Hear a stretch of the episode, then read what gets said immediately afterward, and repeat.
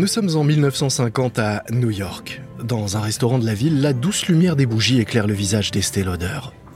Impeccablement habillée et maquillée, cette belle femme blonde de 42 ans est l'incarnation du chic new-yorkais. Elle est assise face au PDG de Revlon, Charles Revson, un businessman austère dont les traits anguleux du visage semblent avoir été taillés à la serpe. Tout l'inverse de son costume sur mesure hors de prix. Estée Lauder sait bien que Revson l'a pas invité à dîner juste pour le plaisir de faire la conversation.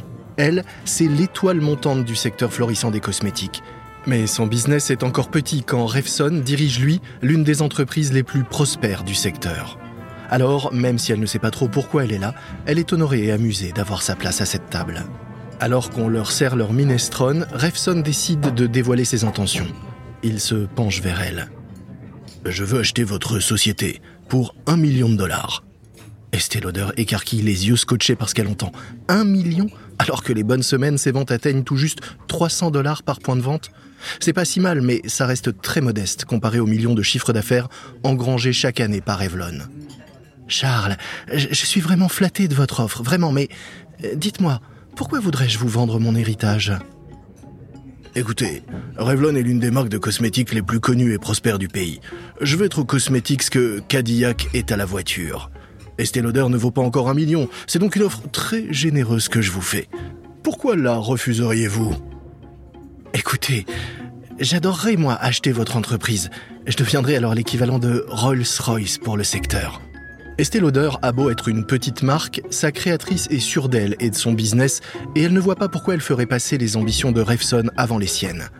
Elle est aussi assez intelligente pour se dire que si Revson est prêt à débourser une telle somme pour acheter son entreprise, c'est qu'elle en vaut sans doute déjà plus.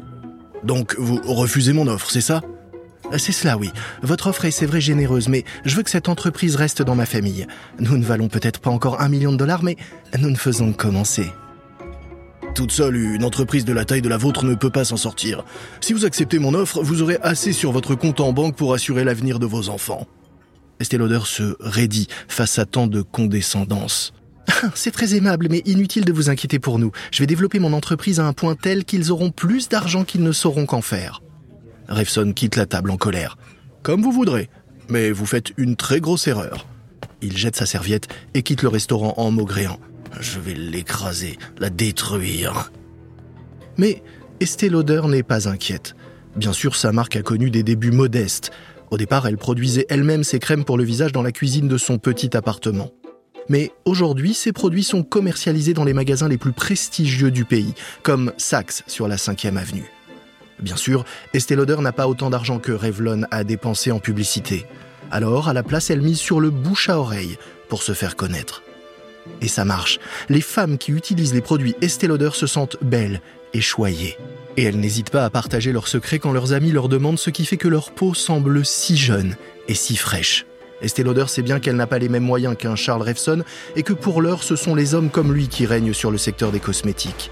Mais elle connaît vraiment ses clientes, leurs besoins et elle sait comment leur parler et les fidéliser.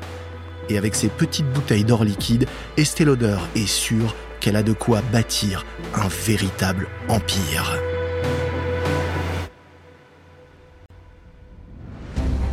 Vous écoutez Guerre de business de Wandery. Je suis Lomic Guillaume.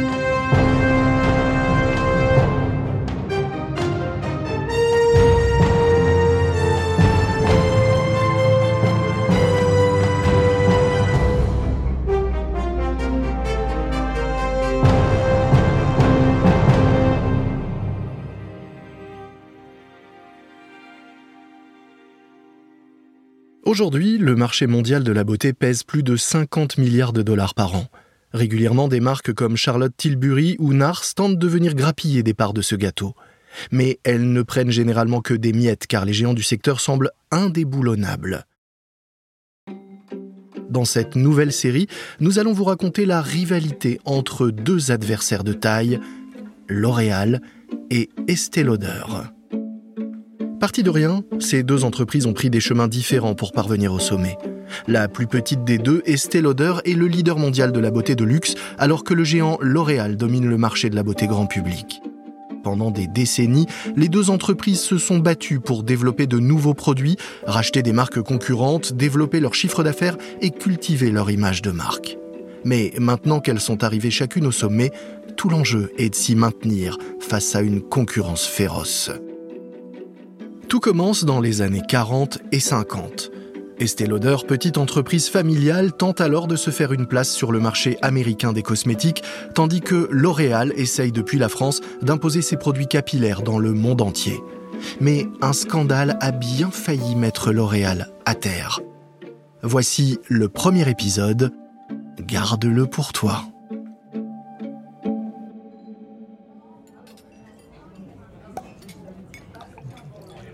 New York, 1946. Estée Lauder est de nouveau à table, mais cette fois avec son mari, Joseph, son comptable et son avocat. Tous sont attablés dans un luxueux restaurant profitant d'un bon déjeuner d'affaires.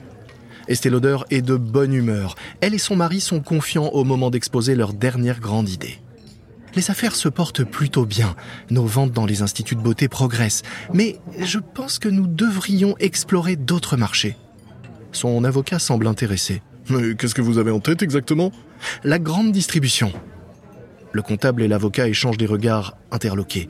Tous les deux savent que c'est un pari risqué, car la concurrence est féroce dans les supermarchés. Le comptable prend la parole. Euh, il faut avoir les reins solides pour s'imposer dans la grande distribution. Et vos concurrents disposent d'une large gamme de produits. Peut-être, mais Estée Lauder est prête. Vous êtes certaine de ne pas vouloir prendre un peu le temps de la réflexion? Il y a beaucoup de cases dans le secteur de la beauté. Vous pourriez perdre tout votre argent. L'avocat se racle la gorge. Vos affaires marchent vraiment bien dans les instituts de beauté. Pourquoi ne pas vous concentrer là-dessus? Énervé et frustré, Estée Lauder se tourne vers son mari Joseph. Mais celui-ci se contente de hocher la tête, la laissant mener la discussion. Elle regarde alors l'avocat droit dans les yeux. Je suis convaincu que mes produits sont les meilleurs. Leur qualité fera la différence. Bien sûr que le marché des instituts de beauté est intéressant, mais j'ai de plus grandes ambitions. Je veux me confronter aux plus grandes marques du secteur. L'avocat et le comptable hochent la tête, finalement convaincus par sa force de conviction. Sauf qu'en effet, Estée Lauder ne dispose que d'une gamme limitée de produits. Quelques crèmes pour la peau et fond de teint, un rouge à lèvres à la teinte baptisé Rouge Duchesse et un fard à paupières turquoise spécialement conçu pour faire ressortir le blanc des yeux. La marque a déjà une solide base de clientes fidèles, surtout grâce aux instituts de beauté new-yorkais. Mais les géants du secteur comme Revlon ont eux une large gamme de produits et un énorme réseau de distribution. Pourtant, Estée Lauder est convaincue qu'une femme n'a pas besoin de plus de produits que ceux qu'elle propose, et qu'elle n'a pas besoin de consacrer plus de 5 minutes par jour à sa routine beauté. Elle est d'ailleurs si convaincue de la qualité et de l'efficacité de ses produits qu'elle les fait essayer gratuitement c'est même la base de sa stratégie commerciale. Elle estime que si une cliente est séduite, non seulement elle lui restera fidèle, mais qu'en plus elle ne pourra pas s'empêcher de partager son secret avec ses amis sur le mode ⁇ je t'en parle, mais surtout garde-le pour toi ⁇ Le problème, c'est qu'elle doit trouver le bon positionnement. Revlon règne sur le marché de masse et sa marque est déjà présente dans les grands magasins. Ses autres concurrentes, Elisabeth Arden et Elena Rubinstein, possèdent leur propre spa et institut de beauté. Mais pour Estée Lauder, il n'est pas question d'investir pour ouvrir ses propres salons. Un mercredi après-midi de 1946 à New York, Estée Lauder patiente devant le bureau de Bob Fisk, le responsable des achats de produits de beauté pour Saks Fifth Avenue, le grand magasin le plus prestigieux de Manhattan. Et elle n'est pas seule. Avec elle, une douzaine d'autres entrepreneurs, tous des hommes en costume, patientent pour eux aussi tenter de se faire une place dans les rayons du grand magasin. Estée Lauder est nerveuse. Elle tripote les fermoirs de son sac à main. À peine Fisk a-t-il ouvert sa porte que tous se précipitent dans son bureau, impatients d'essayer de le convaincre de les référencer. Seule femme au milieu de la foule, Estée Lauder se ferait un chemin vers Fisk et, consciente qu'elle n'a pas une seconde à perdre, elle se lance dans son speech et son pitch. Monsieur Fisk, vos clients ont besoin des produits Estée. Oh, écoutez, pour la centième fois, je vous répète que je vois aucun signe qui montre ça. En fait, je commence même à en avoir assez de vous voir camper devant mon bureau pour essayer d'imposer vos produits. Euh, votre gamme n'intéresse pas Saks. Eh bien, laissez-moi vous prouver que vos clientes veulent mes produits. bien sûr, bien sûr, allez, allez-y, montrez-moi ça. Estée est démoralisée. Mais comme toujours, elle a une idée en tête.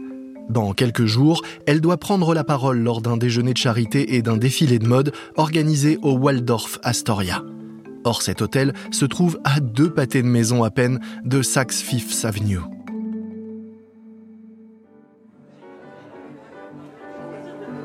Il est bientôt midi. Dans la salle de bal du Waldorf Astoria, les tables sont impeccablement dressées pour le déjeuner.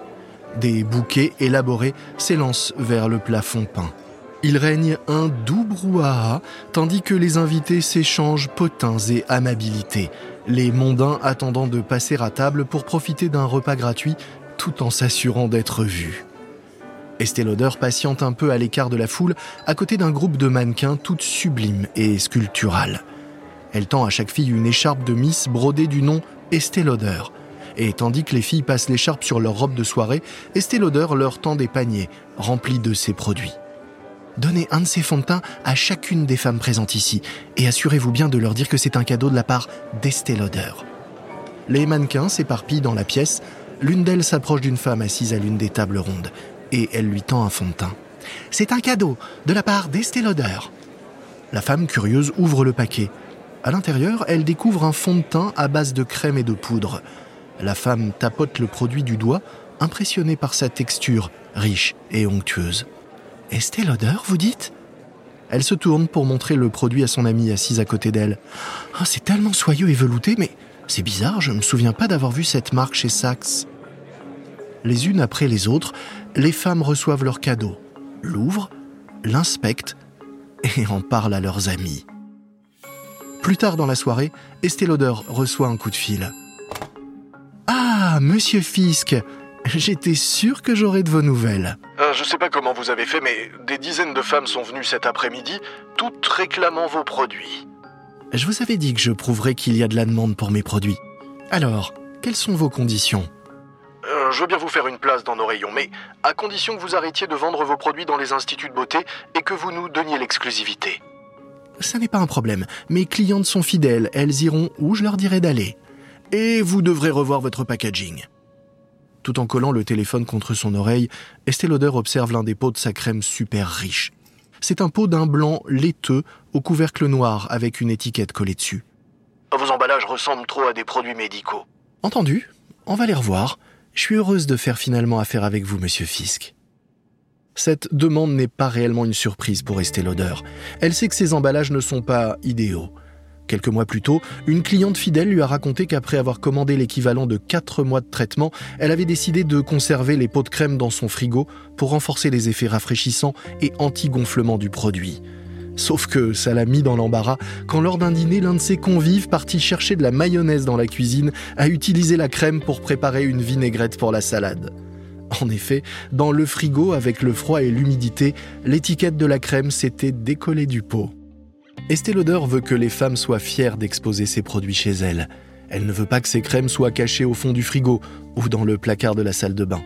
Mais cela veut dire qu'il faut des emballages luxueux, chics et des couleurs qui ne jurent pas avec les intérieurs de ses clientes. Estée Lauder passe donc des semaines à étudier les salles de bain de ses amies et clientes et finit par trouver la couleur idéale, un bleu turquoise pâle. La teinte qu'elle choisit est originale et surtout immédiatement reconnaissable. Et elle reste chic, posée près du miroir d'une salle de bain. Autre avantage, elle fait chic, donc cher. Et cette fois-ci, elle fait graver la marque et le nom du produit directement sur le pot. Ainsi, plus aucun risque que l'étiquette se décolle. Fisk, l'acheteur de chez Saks, passe une première commande de 1000 dollars de produits Estée Lauder. Des produits qui s'arrachent immédiatement. Du coup, la femme de Fisk, qui est elle aussi acheteuse beauté mais pour Bonwit Taylor, une autre chaîne de grands magasins haut de gamme, passe elle aussi une commande. Rapidement, les affaires d'Estée décollent. Ces produits sont désormais vendus dans les grands magasins des plus grandes villes des États-Unis, d'abord dans les endroits les plus riches comme New York et San Francisco, puis jusqu'au Texas.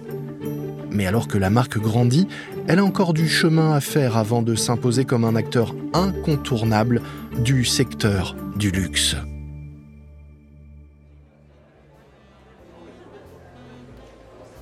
Nous sommes à la fin des années 40 et c'est aujourd'hui l'inauguration du corner Estée Lauder au sein du grand magasin Frost Brothers à San Antonio, au Texas. Comme toujours, Estée Lauder a fait le déplacement pour superviser, avec une de ses responsables des ventes, l'ouverture du point de vente. Une cliente s'approche. Alors qu'elle sourit, ses deux dents en or brillent sous les lumières du magasin. Et elle est habillée comme un sac, comme si elle avait précipitamment enfilé les vêtements de quelqu'un d'autre. Elle n'a franchement pas l'air à sa place au milieu des autres clientes, toutes élégamment vêtues. La responsable commerciale se penche vers Estée Lauder. Pas elle, Madame Lauder. Ne perdez pas votre temps. J'habite ici, je connais ce genre de personne. Elle ne va rien acheter. Et comment pouvez-vous savoir combien d'argent elle a dans son porte-monnaie? Estée Lauder, confiante, s'approche de la cliente. Bienvenue chez Estée Lauder. Comment puis-je vous aider? J'ai entendu parler de votre crème super hydratante. J'aimerais vraiment l'essayer. Oh, vous avez très bon goût. Pourquoi ne viendriez-vous pas vous asseoir à notre comptoir? La femme prend place sur un tabouret et Estée Lauder commence à lui faire son numéro de magie en appliquant d'abord une huile nettoyante, puis une lotion riche pour préparer la peau. Elle ajoute ensuite un peu de sa crème super riche, le produit qui a fait connaître sa marque. Elle essuie ensuite la peau pour éliminer l'excès de crème, laissant le visage tel une toile vierge, prête à recevoir la touche finale. Elle applique alors une touche de fard à joues, un peu de poudre et un tout petit peu de fard à paupières turquoise. Elle termine en appliquant un soupçon de rouge à lèvres. La cliente se regarde dans le miroir. Elle n'en croit pas ses yeux. Waouh, je ne me suis jamais vue comme ça. Avant qu'Estée Lauder ne puisse répondre, la cliente ouvre son sac à main affaissé et en sort une liasse de billets flambant neufs. Je prends deux pots de chaque produit que vous avez utilisé. Tandis qu'elle se dirige vers le comptoir pour préparer la commande, Estée Lauder rayonne. Elle se penche vers sa vendeuse, choquée. Vous voyez Toutes les femmes veulent se sentir belles. Ce succès commercial dans les grands magasins donne à Estée Lauder les moyens de se payer une véritable campagne de publicité. Et pour une fois, de ne plus tout miser sur le bouche à oreille. Elle rassemble 50 000 dollars et va voir l'agence de publicité de Madison Avenue, Baton, Barton, Durstein et Osborne. Une agence connue pour avoir parmi ses principaux clients la fameuse marque de cosmétiques Revlon. Mais on lui rigole presque au visage lorsqu'elle annonce le budget dont elle dispose. L'agence affirme qu'elle ne peut rien faire pour elle avec moins d'un million de dollars. Il en faut plus toutefois pour décourager Estée Lauder. Elle décide donc d'utiliser son argent pour une opération dont elle connaît l'efficacité, distribuer des échantillons. Elle fait fabriquer 50 000 échantillons de fond de teint qu'elle distribue gratuitement dans tous les points de vente Estée Lauder. Elle lance aussi un premier parfum et des huiles de bain, ce qui contribue à développer son chiffre d'affaires. En 1958, Léonard, le fils d'Estée Lauder, alors âgé de 25 ans, rejoint officiellement l'entreprise familiale et il est largement aussi ambitieux que sa mère. Il relance le rouge à lèvres haut de gamme de la société Rinutrive, un produit relativement nouveau qui, selon lui, a un grand potentiel. Alors que des entreprises comme Revlon lancent une seule couleur à la fois, Léonard, lui, décide de sortir une douzaine de nuances de rouge à lèvres à la fois. Et il les baptise du nom de destinations européennes comme Madrid ou Capri pour évoquer l'aventure et le luxe. Et ce n'est pas tout. Léonard écoute les femmes qui se plaignent que leur rouge à lèvres au bout arrondi macule le contour de leurs lèvres et déborde sur leurs dents. Un jour, Léonard prend donc un rasoir et tranche le sommet arrondi du rouge à lèvres, créant un angle aigu. De cette façon, les femmes peuvent appuyer le côté plat contre leurs lèvres en utilisant la pointe pour créer un contour. Sa solution intelligente devient rapidement la norme de l'industrie. Pendant ce temps, de l'autre côté de l'Atlantique, le géant de la beauté L'Oréal lance aussi des innovations qui cartonnent auprès de ses clientes. Mais des révélations autour du rôle trouble du fondateur de l'entreprise pendant la guerre viennent menacer son business et son développement.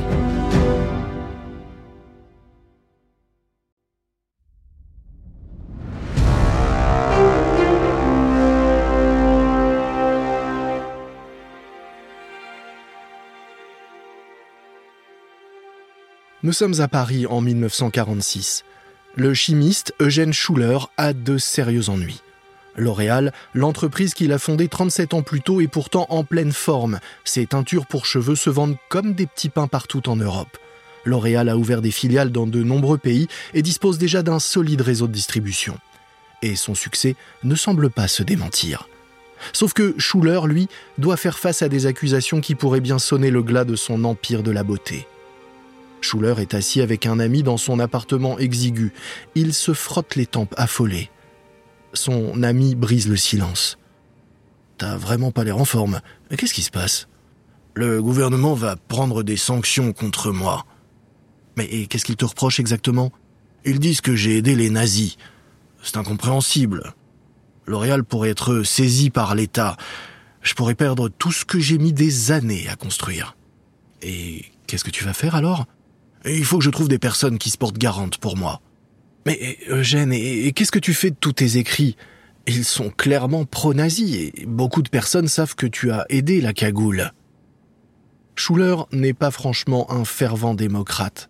Pour lui, la démocratie revient à donner le pouvoir à des personnes inaptes et incapables. C'est pour cela qu'il a soutenu le groupe antisémite radical La Cagoule, qui avait pour objectif de remplacer la République française par une dictature.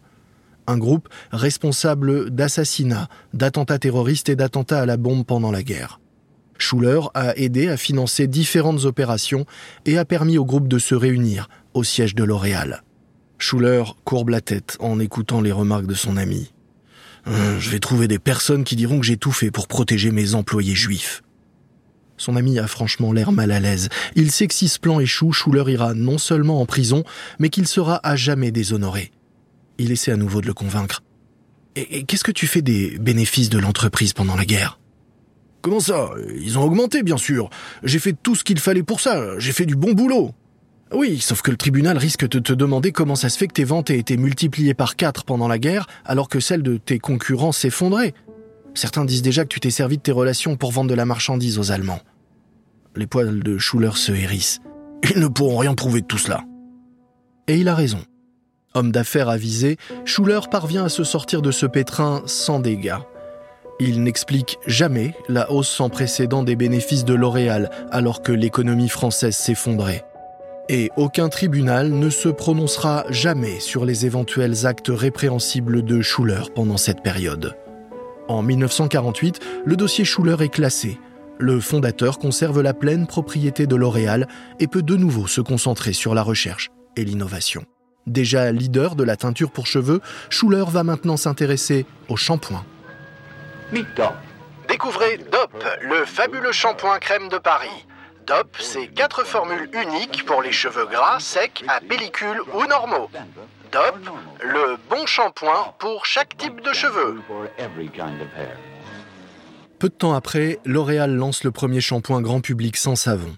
Cela signifie qu'il ne reste aucun résidu sur les cheveux après lavage, une innovation révolutionnaire. Nous sommes en 1949 et Eugène Schuller a créé un véritable spectacle pour présenter ses produits aux Français, une tournée promotionnelle. Schuller assiste à la présentation depuis le fond de la salle. Une foule de près de 50 000 personnes a fait le déplacement pour tester son nouveau produit. La scène est entièrement recouverte de publicité pour DOP. Des hôtesses distribuent des échantillons de shampoing dans le public, tandis qu'un chanteur monte sur scène sous les acclamations. Alors qu'il commence à chanter, deux jeunes spectatrices admirent les échantillons qu'on vient de leur donner. Est-ce que tu l'as déjà essayé? C'est tellement mieux que les autres shampoings. Son ami acquiesce. Mes cheveux n'ont jamais été aussi souples et brillants. Si le spectacle est sur scène, dans la salle, c'est bien L'Oréal qui triomphe. Les teintures L'Oréal sont désormais utilisées par tous les coiffeurs du pays et la première crème solaire de la marque, encore une création de Schuller, se vend comme des petits pains.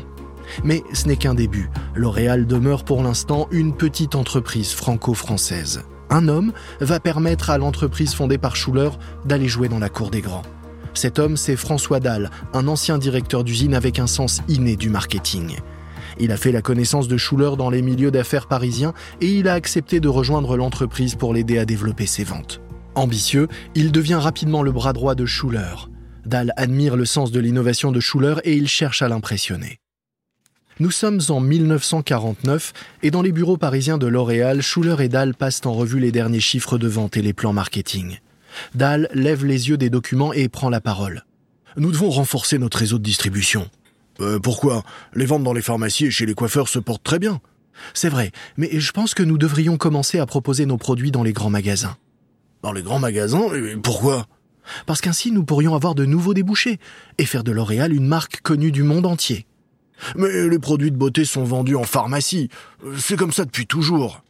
C'est vrai également. Mais regardez, vous avez 25 employés. Vous êtes une petite entreprise. Si mon idée fonctionne, il y a moyen de toucher une clientèle bien plus large. Je suis même persuadé que nous pourrions devenir le premier producteur de cosmétiques au monde. Schuller se laisse convaincre par Dahl. Au début des années 50, les produits L'Oréal font donc leur apparition dans les rayons des grands magasins et commerces de détail. L'entreprise quadruple de taille. Les années passent et Schuller vieillit. Il commence donc à songer à sa succession. Conservateur, il pense que la place de la femme est à la maison et n'envisage donc pas une seconde de laisser les rênes de son entreprise à sa fille unique, Liliane. Il explique donc à ses proches que c'est François Dalle qui lui succédera le moment venu. En 1957, Eugène Schuller disparaît à l'âge de 76 ans. C'est bien sa fille, Liliane Bettencourt, qui hérite de l'entreprise. Mais c'est François Dalle qui en devient le PDG. Dahl peut désormais conduire les affaires de l'entreprise comme il l'entend et la développer avec ambition. Il rachète des concurrents, diversifie les canaux de distribution et fait de L'Oréal un géant de la beauté. Dans le prochain épisode, nous reviendrons sur les débuts d'Eugène Schuller et nous verrons comment ce jeune chimiste fougueux a révolutionné la teinture pour cheveux, tandis qu'Estée Lauder, suivant l'exemple d'un de ses oncles, mettait au point dans son coin la recette de sa crème miracle. Vous venez d'écouter le premier épisode d'Estée Lauder contre L'Oréal, la nouvelle série de guerre de business de Wandery. Une remarque à propos des dialogues entendus dans cet épisode, il s'agit de reconstitutions, mais celles-ci sont basées sur des recherches sérieuses. Si vous voulez en savoir plus sur l'histoire d'Estée Lauder, nous vous conseillons le livre A Beautiful Life, écrit par ses petites filles et publié aux éditions Assouline. Je suis Lomique Guillot. Ce programme a été enregistré en version originale par David Brown. Erin Conley est l'auteur de cet épisode. Karen Lowe est notre productrice et rédactrice en chef, produit et monté par Emily Frost. Sound design, Kyle Randall, production déléguée, Kate Young. Nos producteurs exécutifs sont Jenny Lower Beckman et Marshall Lewy, une série créée par Hernan Lopez pour Wandery.